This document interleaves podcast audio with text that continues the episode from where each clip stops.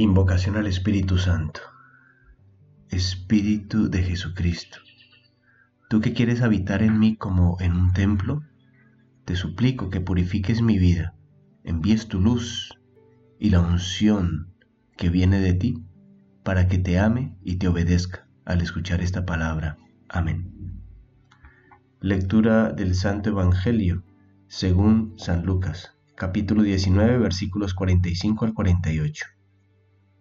En aquel tiempo entró Jesús en el templo y se puso a echar a los vendedores diciéndoles, Escrito está, mi casa es casa de oración, pero ustedes la han convertido en una cueva de bandidos.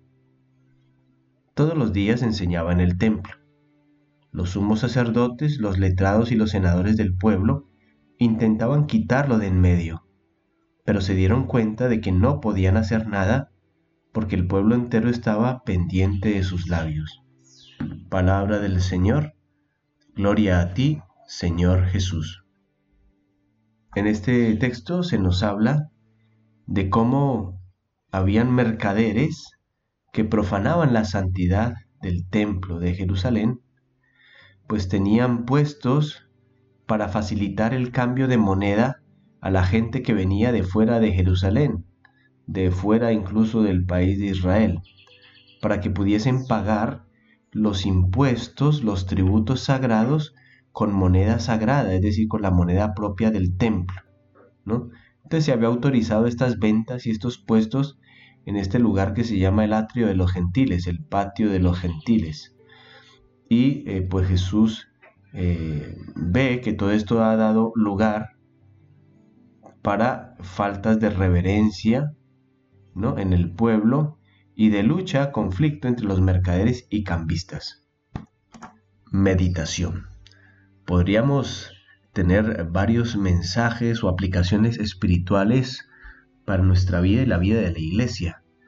Aquí Jesús reclama que eh, se está convirtiendo el templo en una cueva de ladrones. Los ladrones son los que quitan algo que no les pertenece.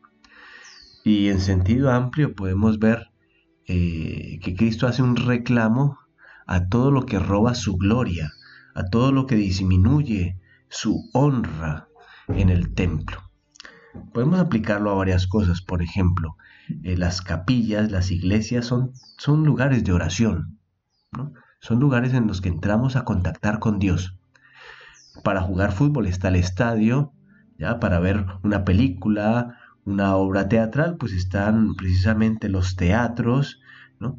Entonces hay ámbitos para cada cosa, pero el ámbito de Dios, el ámbito sagrado se llama capilla, se llama templo, se llama oratorio, y por tanto allí hacemos aquello que está permitido hacer.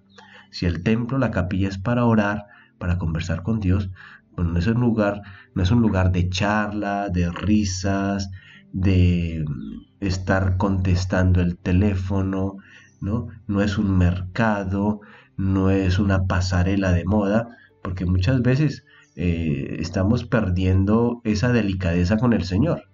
Y quizá vamos al templo o a veces a la Santa Misa para eh, mostrar las últimas modas en ropa, ¿no? Esto es para tenerlo en cuenta.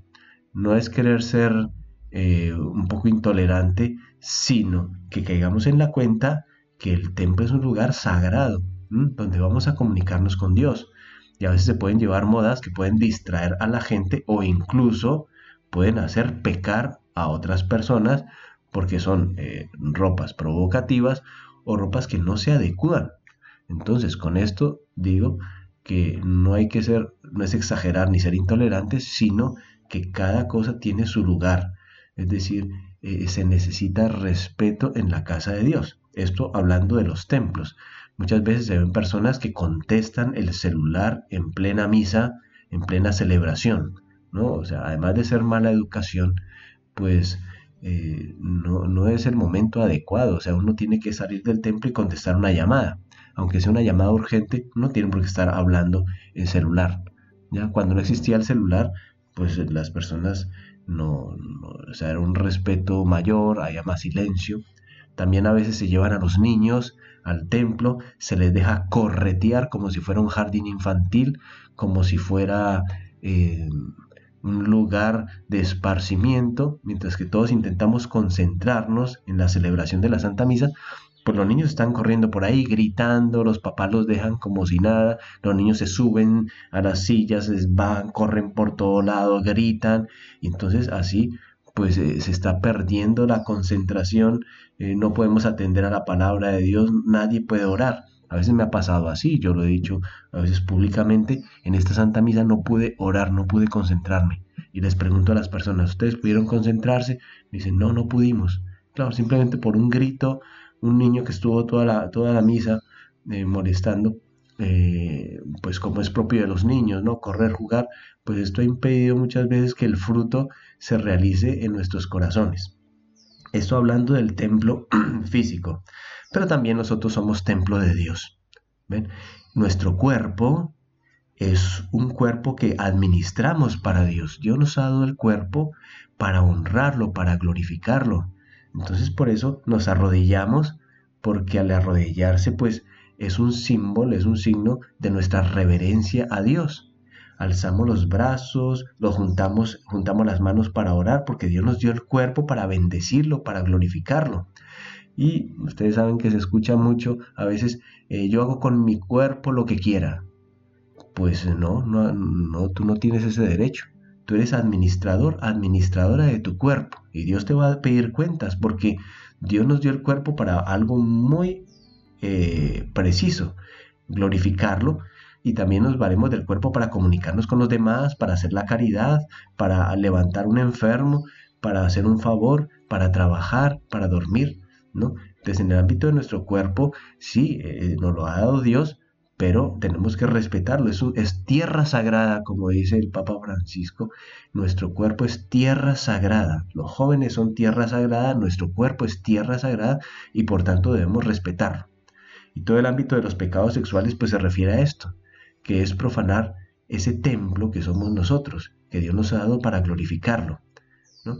Y dice Cristo, bueno, dice la palabra de Dios eh, que mm, si uno destruye el templo de Dios, pues Dios lo destruirá a uno. Es decir, los pecados sexuales son una cascada que atraen más pecados y destruyen al fin y al cabo la dignidad de la persona, tanto que se vuelve un vicio o algo de lo cual uno no puede escapar.